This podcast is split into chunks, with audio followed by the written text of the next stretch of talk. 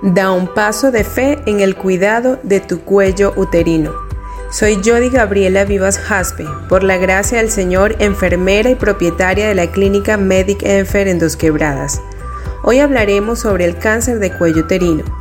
Para poder comprender un poco sobre el tema, iniciaré describiéndoles la anatomía de nuestro órgano reproductor femenino. Este se comprende en seis partes: trompas de falopio, ovarios, útero, cuello uterino, vagina, vulva. ¿Qué es el cáncer de cuello uterino?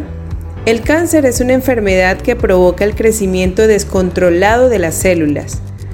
El tipo de cáncer siempre se identifica según la parte del cuerpo en donde se origina, incluso si se extiende a otros órganos del cuerpo.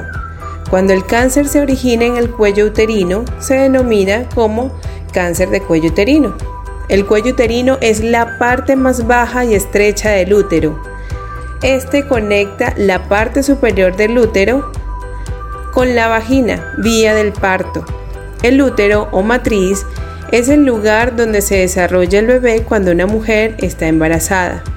El cáncer de cuello uterino es el cáncer ginecológico más fácil de prevenir con pruebas regulares de detección y seguimiento. Además, es altamente curable cuando se detecta y se trata en etapas tempranas. ¿Quién puede contraer cáncer de cuello uterino? Todas las mujeres corren riesgo de contraer cáncer de cuello uterino.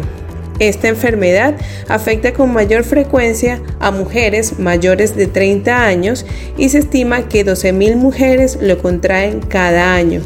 La causa principal es el virus del papiloma humano, BPH. Este es un virus común que puede transmitirse de una persona a otra durante las relaciones sexuales.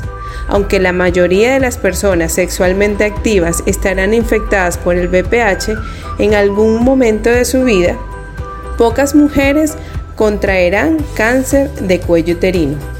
Hasta aquí la primera parte de nuestro tema sobre el cáncer de cuello uterino. Damas Dorcas, distrito número 4.